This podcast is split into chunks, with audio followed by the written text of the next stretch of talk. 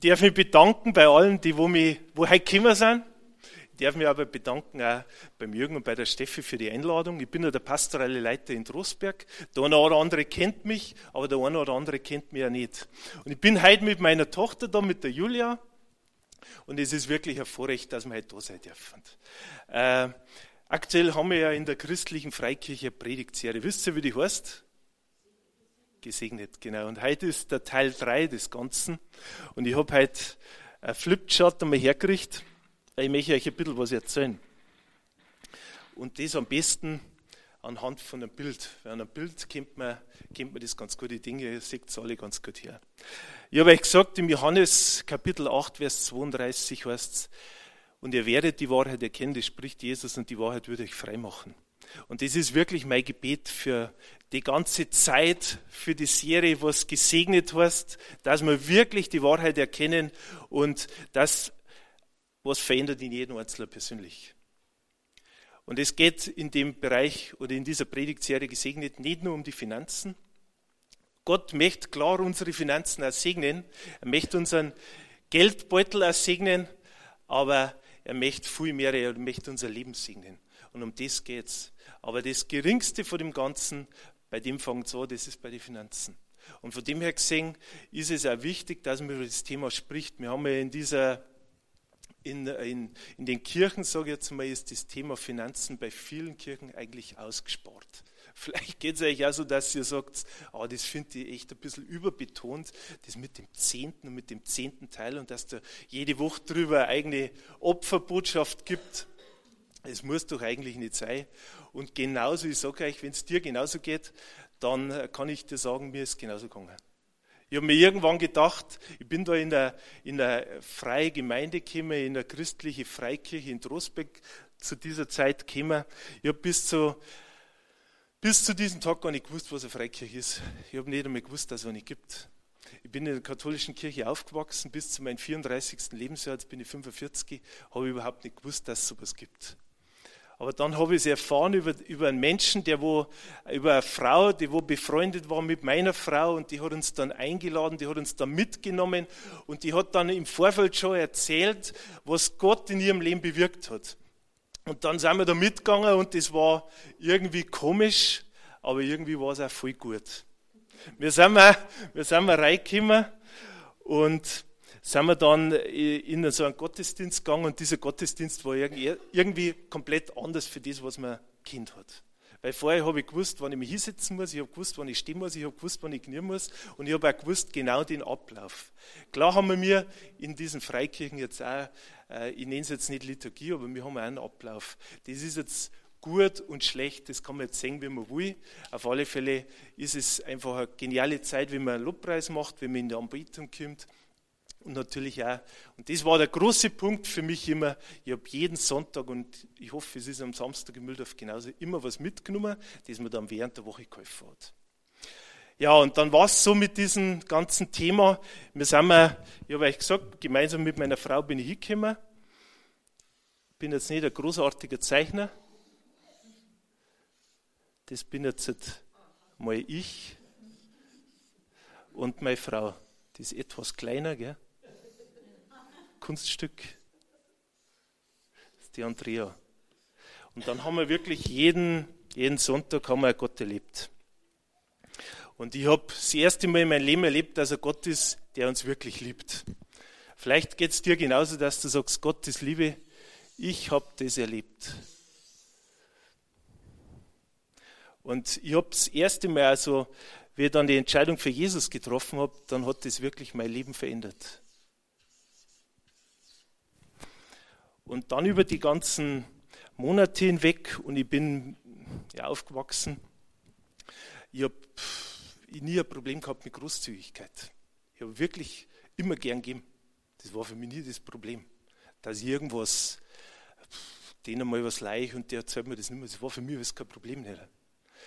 Und ich habe sofort, wie wir jetzt da reingegangen sind in die Kirche, habe ich gern was gegeben. Ich habe irgendwie so, mei, gibt es halt so und so viel und das habe ich dann gemacht. Und dann ist dann, äh, habe ich mehrere Erkenntnisse gekriegt. Und dann ist irgendwann die Entscheidung angestanden, ja, irgendwie soll man eigentlich äh, der Zehnte, gell, der zehnte Teil von allem irgendwo soll man hergeben. Und dann war das für mich wie, wie so ein Berg, der dann entstanden ist. Und je mehr ich da Erkenntnis gekriegt habe von dem Ganzen, umso mehr ist der persönliche Berg in mir größer geworden, bis ich dann irgendwann diesen liebenden Gott so in dieser Form gar nicht mehr gesehen habe, sondern äh, mehr noch den Berg gesehen habe. Also das ist fast zwischen uns gestanden. Und es ist nicht nur zwischen Gott und mir gestanden, zum Teil ist dieser Berg auch zwischen uns gestanden, also zwischen meiner Frau und mir. Vielleicht geht es eigentlich genauso. Aber diesen Berg, äh, irgendwann war es dann so, dass man, und das war ein gewisser Prozess, sogar über Jahre hinweg, äh, war es dann so, dass uns einmal auf einer christlichen Konferenz war, man dann fragt uns einer aus heiterem Himmel, wie geht es euch eigentlich jetzt mit dem Zehnten? Und das war wie wenn ein Blitz einschlagt bei uns ganz persönlich. Und, und dann haben wir das Ganze hinterfragt und dann haben wir eine Entscheidung getroffen. Wir haben eine Entscheidung getroffen und haben gesagt, so, wir schließen jetzt einen Vertrag und da drin heißt es, wir schließen uns einer Gemeinde an, das haben wir schriftlich festgelegt, nicht notariell besiegelt, aber wir haben es mit unserer Unterschrift besiegelt.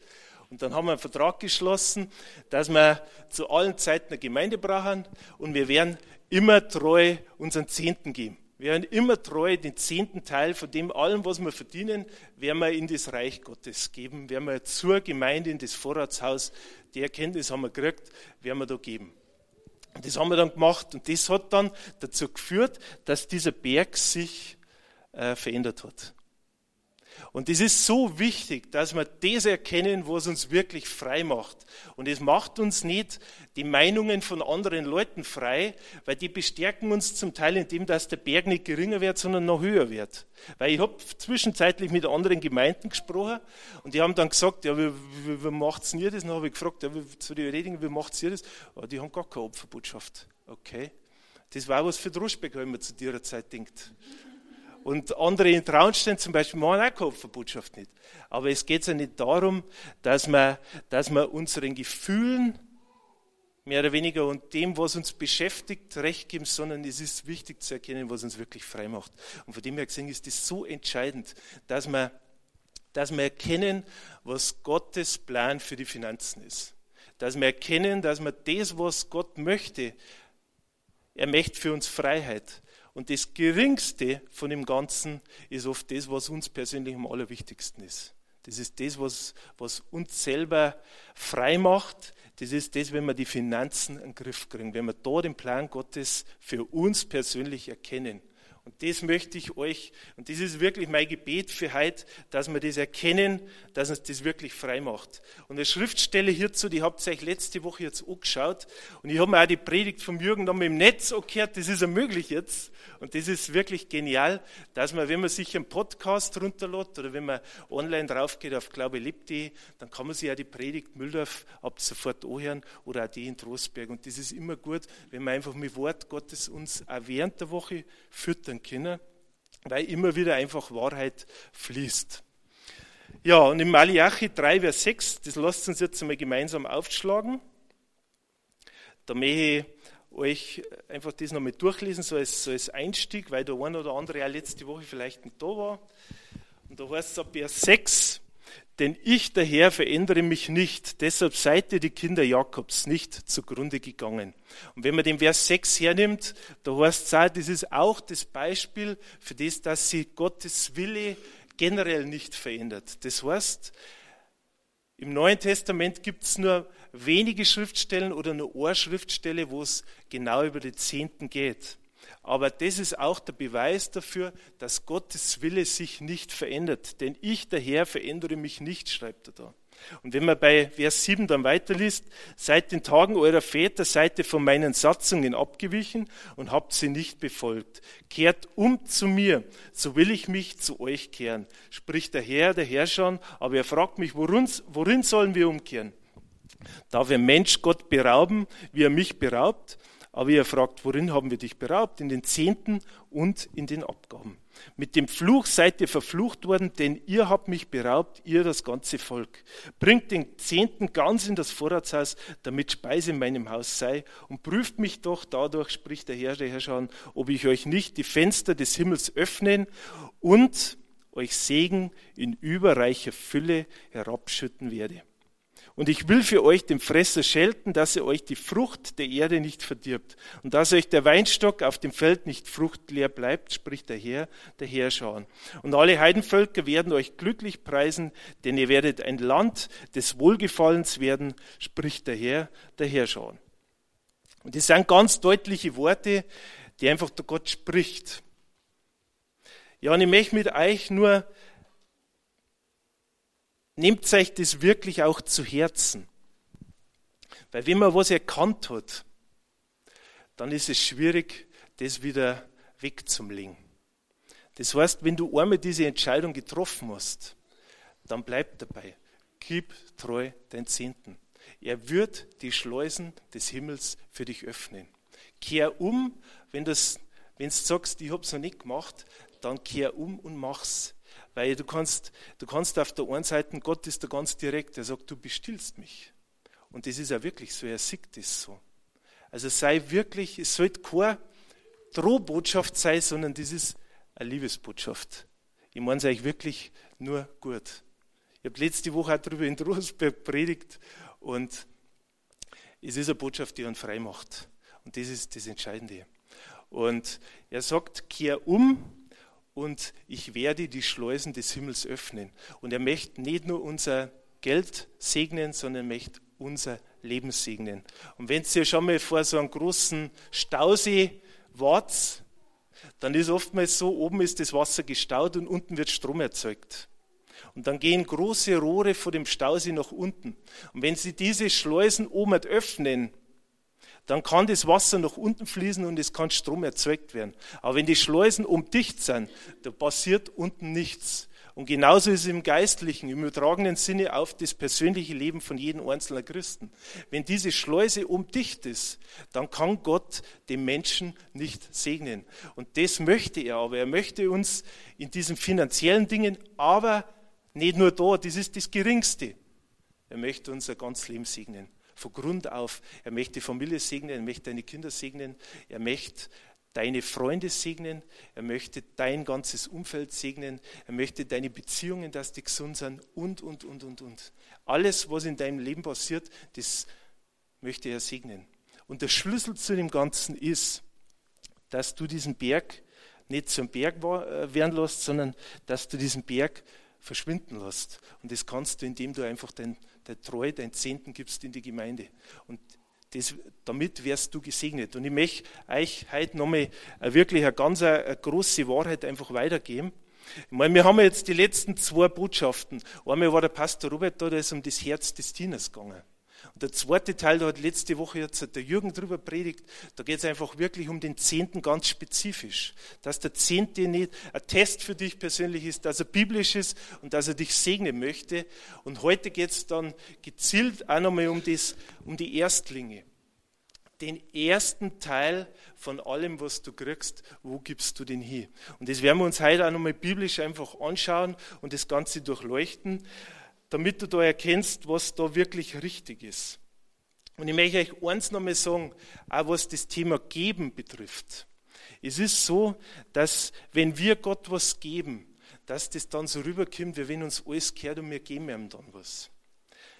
Wenn man Malachi hört, dann heißt es ganz klar, wir sollten den Zehnten bringen. Das heißt, 100% kehren Gott und wir bringen ihm 10% zurück. Und das ist eine andere Herzenshaltung, wie man das so macht. Das heißt, wir wollen ja jetzt 10% den Zehnten bringen und nicht aus unserem Überfluss geben, sondern kehren durch ihm alles. Und es ist so, dass unsere Herzenseinstellung sollte einfach sein, dass wirklich alles Gott kehrt. Unser ganzes Leben. Und ich kann euch nur eines sagen. In meinem persönlichen Leben, und das ist wirklich ein ganzer ich stehe da zu 100% hinter dem Prinzip und ich weiß, dass es funktioniert, weil seit wir das Ganze getan haben, hat sie, haben sie die Schleusen in unserem Leben geöffnet. Das heißt, nicht da alles ab dem Moment alles total leicht war, sondern es ist ein Prozess äh, in Kraft gesetzt worden oder ist losgegangen, losgetreten worden, der bis zum heutigen Tag sich fortgesetzt hat. Ich muss sagen, unsere Ehe ist gesegnet. Wir sind gesegnet mit super Kindern. Wir haben ja wirklich ein gesegnetes Leben von Grund auf. Und es gibt Bereiche, die, die sicherlich noch besser werden wollen. Und da wo ich mir auch Durchbrüche wünsche, aber ich vertraue Gott, dass er in dem, was er mir verspricht, dass er das auch vollbringt. Und das ist auch die Botschaft, die wo ich euch weitergeben möchte für heute. Er möchte euch segnen von Grund auf für euer ganzes, für euer ganzes persönliches Leben. Ja, wir werden unsere Zeit einfach mehr anschauen, wenn es um die Erstlingsgaben geht. Und der Jürgen hat in der letzten Woche auch schon mal was darüber gesagt, wer kriegt das Erste. Kriegt das Erste der Mieter, kriegt das Erste dann die Scheckkarte, Visa oder Mastercard, oder ist dann das Erste, was weggeht, dann das, was man zum Einkaufen braucht. Auch das ist, wie Matthäus 6, 33 was trachtet zuerst nach dem Reich Gottes, und das betrifft auch die Finanzen, dass wir zuerst Gott auch unsere Finanzen anvertrauen und das Erste auch Gott dann geben. Und wir werden uns heute eine Geschichte anschauen, und das ist ganz interessant. Und das, äh, wir werden uns Kain und Abel anschauen, und das lest man im 1. Mose ab im Kapitel 4, ab Vers 1. Das sind die Kinder von Adam und Eva gewesen, und da lasst uns loslesen, lesen jetzt ab Vers 1.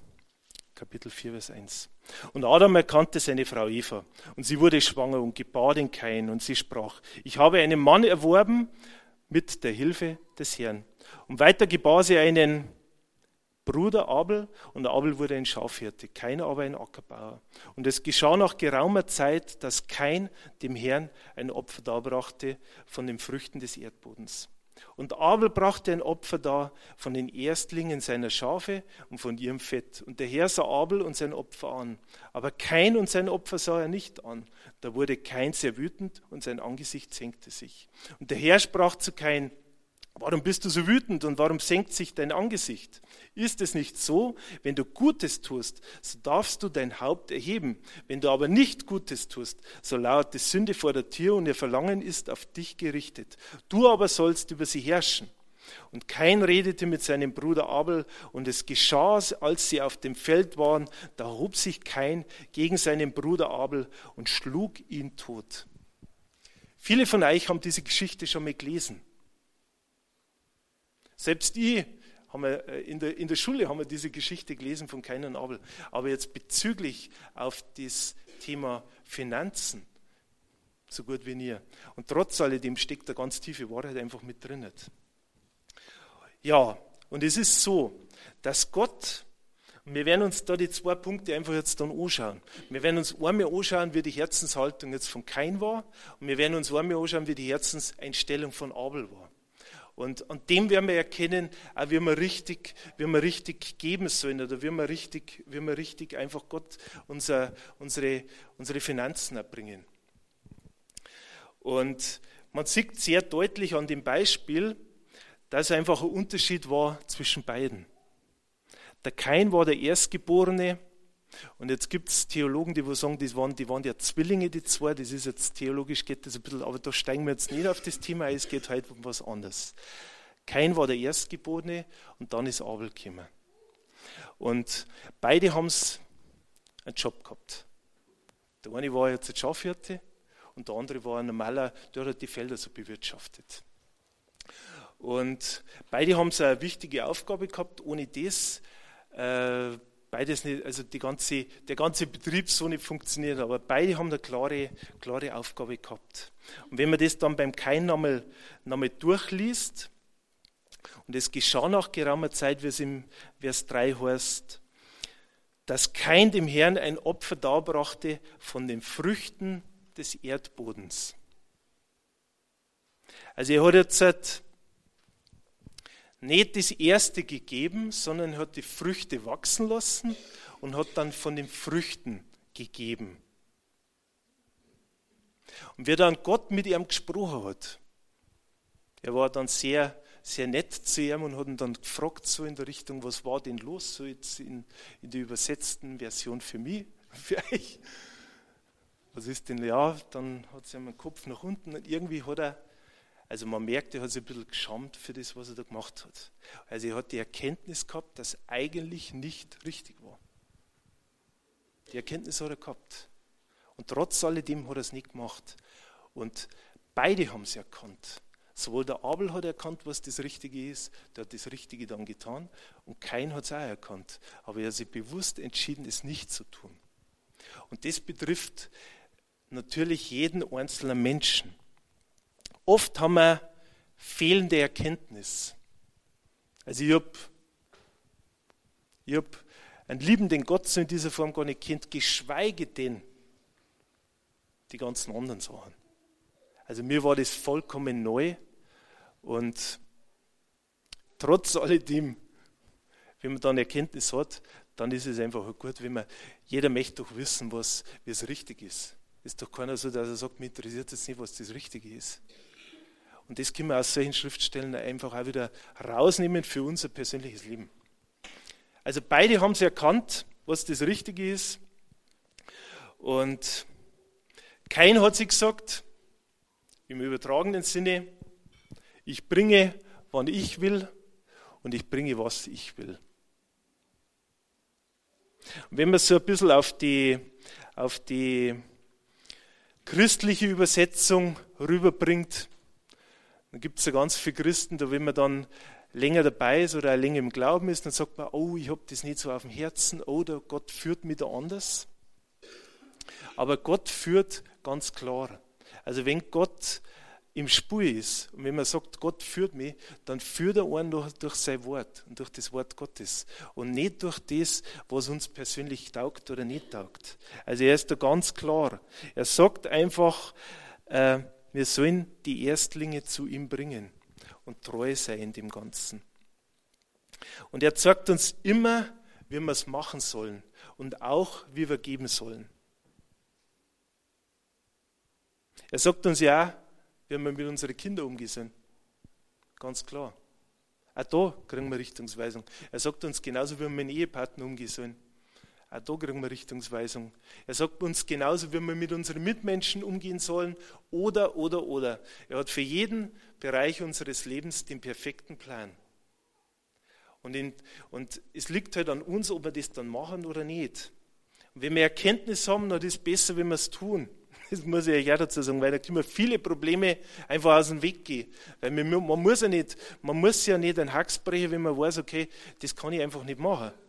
Das macht doch keiner extra, oder? Entschuldigung, wenn ich so bayerisch spreche, ich bin nicht da.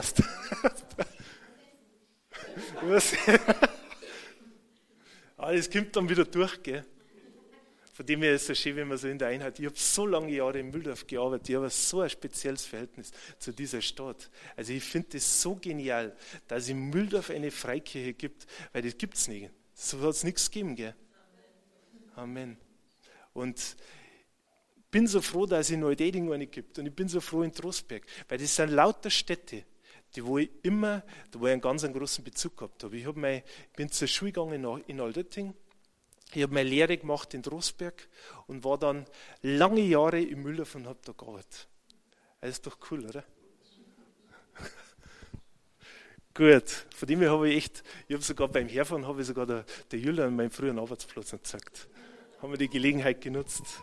Also es ist so super, dass es diese Gemeinde da gibt. Und ich, ich schätze das so sehr und ich hoffe, euch geht es genauso. Es ist echt ein, äh, einfach ein Ort, wo man die Wahrheit hört. Und Sie wird euch frei machen. Amen. Genau, und kein hat gesagt, jetzt gehen wir nochmal auf, auf die Geschichte zurück. Keiner hat gesagt, ich bringe, wann ich will und was ich will. Und vielleicht geht es dir genauso, dass du sagst, oh, oh, da bin ich jetzt weniger geleitet oder bin jetzt weniger geführt oder du sagst, oh, ich kann es mir nicht leisten und das geht doch gar nicht und das, wie soll ich das machen? Also wenn du mit Menschen sprichst, dann sagt der eine, wenn er einen Zehnten gibt, ich kann es mir nicht leisten. Und der nächste sagt, der was macht, der sagt, oh, ich bin so gesegnet. Und im Natürlichen ist es so, dass du den Zehnten zu geben nie leisten kannst. Tag, der Tag wird nie kommen, dass du das leisten kannst. Das heißt, das ist was Übernatürliches, eine übernatürliche Schleuse, die du da aufmachst, wenn du das tust. Und nur dann kann der Segen Gottes fließen. Liegt da so viel Wert dran an dem Zehnten? Ja, das ist so. Das ist so. Ich kann es eigentlich nur sagen, wenn es mir was klappt, dann bitte das. Ich habe es nicht nur selber erlebt, sondern ich weiß, dass einfach die Wahrheit ist. Und deswegen sage ich es euch so deutlich. Ich kann es jetzt schöner verpacken, weil es ja kein Highlight-Thema nicht, aber es ist ein Highlight-Thema. Ich kann es euch sagen und ich sage es euch lieber so, wie es die Wahrheit ist. Amen. Ja, jetzt gehen wir wieder auf Heinz zurück. Der Mensch an sich ist ja nicht so gemacht, dass man alles tut, was, was jemand sofort sagt. Im Grund genommen ist ganz viel Rebellion einfach in jedem Einzelnen drin. Das heißt, man sagt, ja, das will ich nicht und das, was soll das Ganze und das bringt doch nichts und das ist doch auch nicht mein, mein Grundsatz, aber trotz alledem ist einfach, hat uns Gott gesagt, wie wir es richtig machen sollen.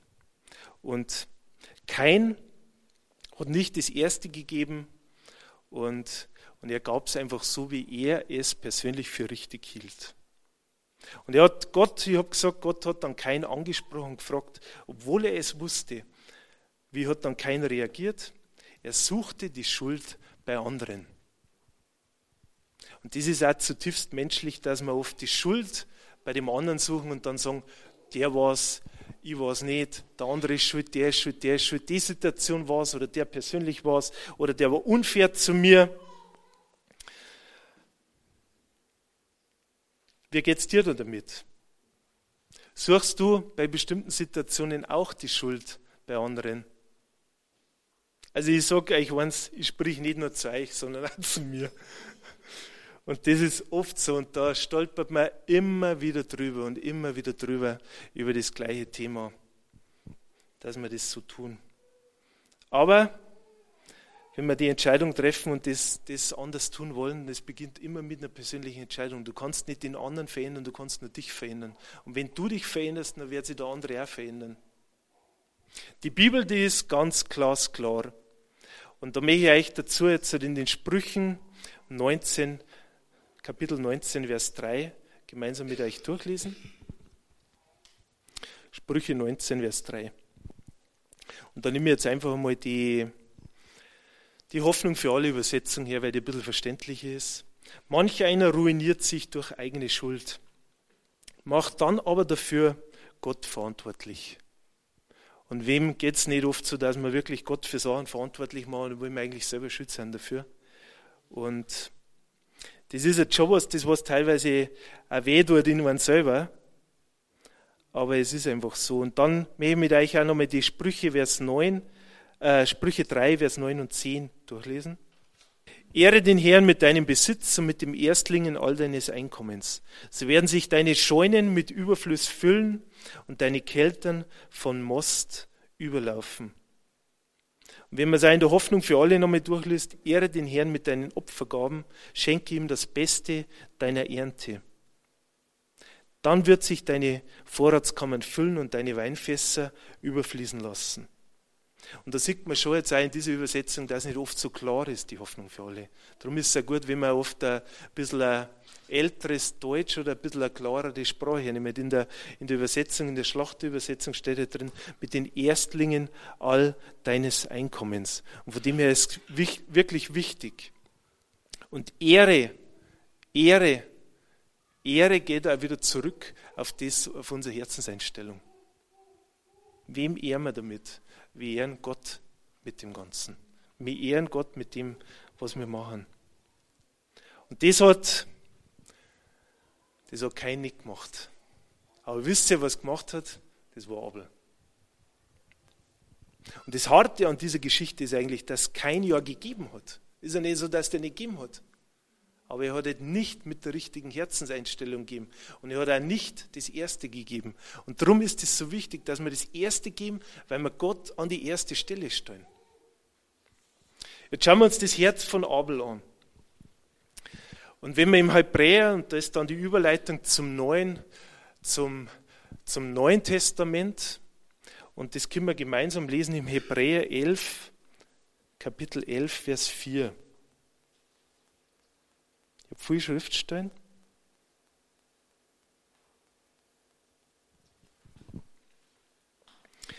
Und da steht, durch Glauben brachte Abel Gott ein besseres Opfer dar als kein. Durch ihn erhielt er das Zeugnis, dass er gerecht sei, indem Gott über seine Gaben Zeugnis ablegte und durch ihn redet er noch, obwohl er gestorben ist. Durch Glauben hat er es gemacht. Also der Abel, der war ein Mann des Glaubens. Und wieder auf uns persönlich, es braucht Glauben, wenn wir diesen, diesen Schritt machen und einen Zehnten geben und uns das Erste einfach an Gott geben. Da braucht es Glauben. Wenn wir das zuerst machen und nicht damit unsere Rechnungen bezahlen und das andere machen. Aber er verspricht uns auch und er sagt, wenn du mir glaubst, dann werde ich Wunder vollbringen. Und das ist für jeden so. Er stellt alles bereit. Und er hat aber auch den Schutz Gottes für unser Leben vorbereitet. Und dann habe ich noch eine Schriftstelle und eine Geschichte, da wo es um Abraham geht, um Isaac. Das ist auch eine Geschichte, die wo ich von klar auf Kind habe. Es gibt nicht so viel, wo ich mich erinnern kann. Also unsere Kinder haben echt ein großes Vorrecht, wenn die einfach von klar auf mit der Muttermilch das mitkriegen. Das ist großartig, weil die ersparen sich viel Blödsinn, den wo ich wieder erlebt habe. Also lasst uns aufschlagen, 1. Mose 22. Und da werden wir jetzt ab Vers 10 bis 19 lesen. Und da geht es darum, aber lasst uns einfach lesen. Und Abraham streckte seine Hand aus und fasste das Messer, um seinen Sohn zu schlachten.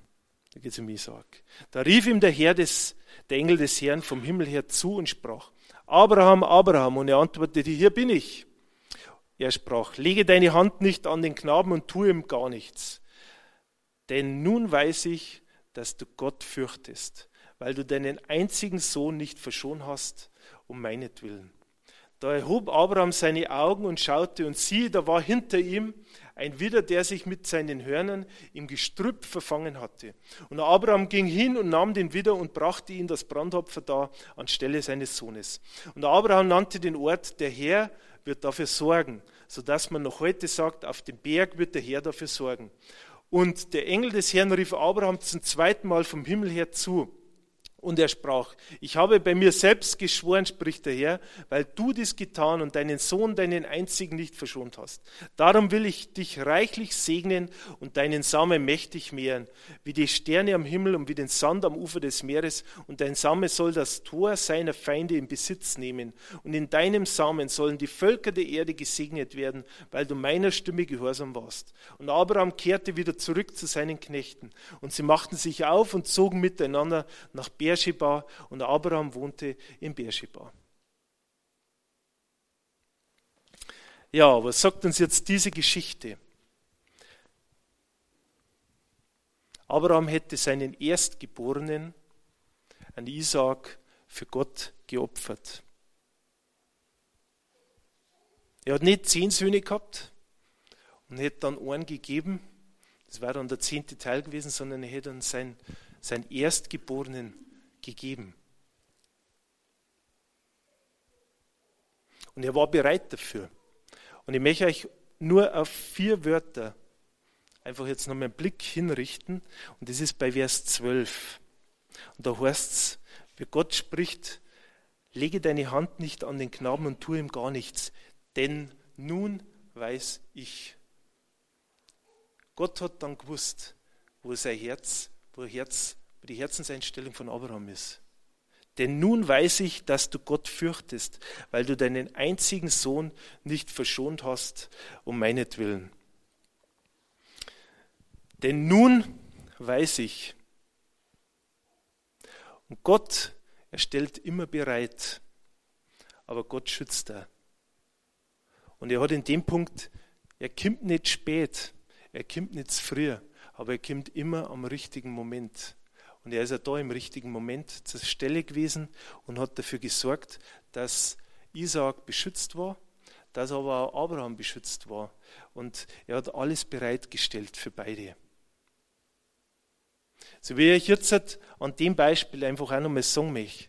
Es ist so, dass,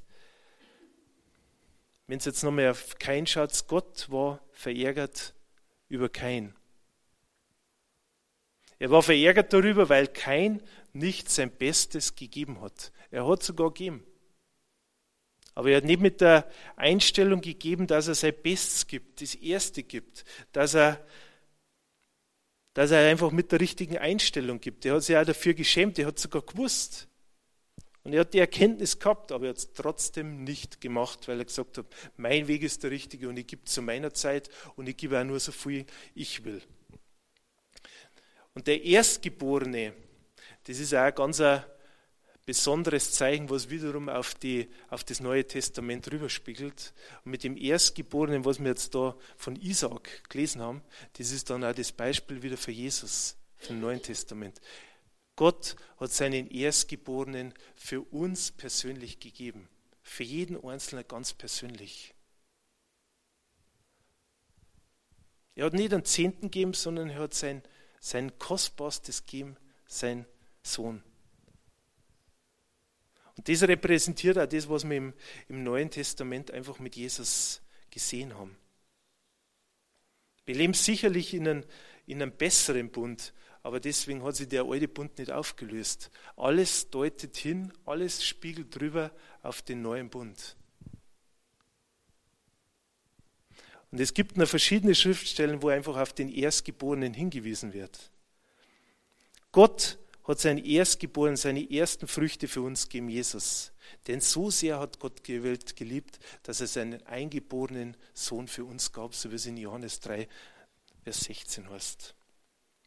Gott, Gott hat das Erste gegeben, das Beste und das höchste Geschenk aller Zeiten und das für jeden Einzelnen persönlich. Und ich möchte euch wirklich auffordern, Gott hat das Beste für uns gegeben. Wie stehst du dazu? Gibst du auch dein Bestes, Gott? Wenn du die Entscheidung triffst, dann sei dir dessen bewusst, dass er dich überreich segnen wird. Er wird die Schleusen des Himmels öffnen und gib Gott nicht das Letzte, sondern gib ihm das Erste. Jeder von uns hat jedes Monat wiederum Herausforderungen und Pläne, was er macht. Aber stell deine Pläne mal ein bisschen zurück und stell Gott an die erste Stelle. Und du wirst sehen, er wird dich überreich dafür segnen. Und er wird, ich sage es nochmal, die Schleusen des Himmels dafür öffnen. Er hat alles bereitgestellt dafür und er möchte, er hat einen Schutzwall für dich aufgestellt und er schaut auf dich. Aber es liegt an uns, ob wir das auch zulassen, so wie Abel das gemacht hat, oder ob wir sagen, ich bin so unterwegs wie kein. Aber sei kein Kein, sei ein Abel.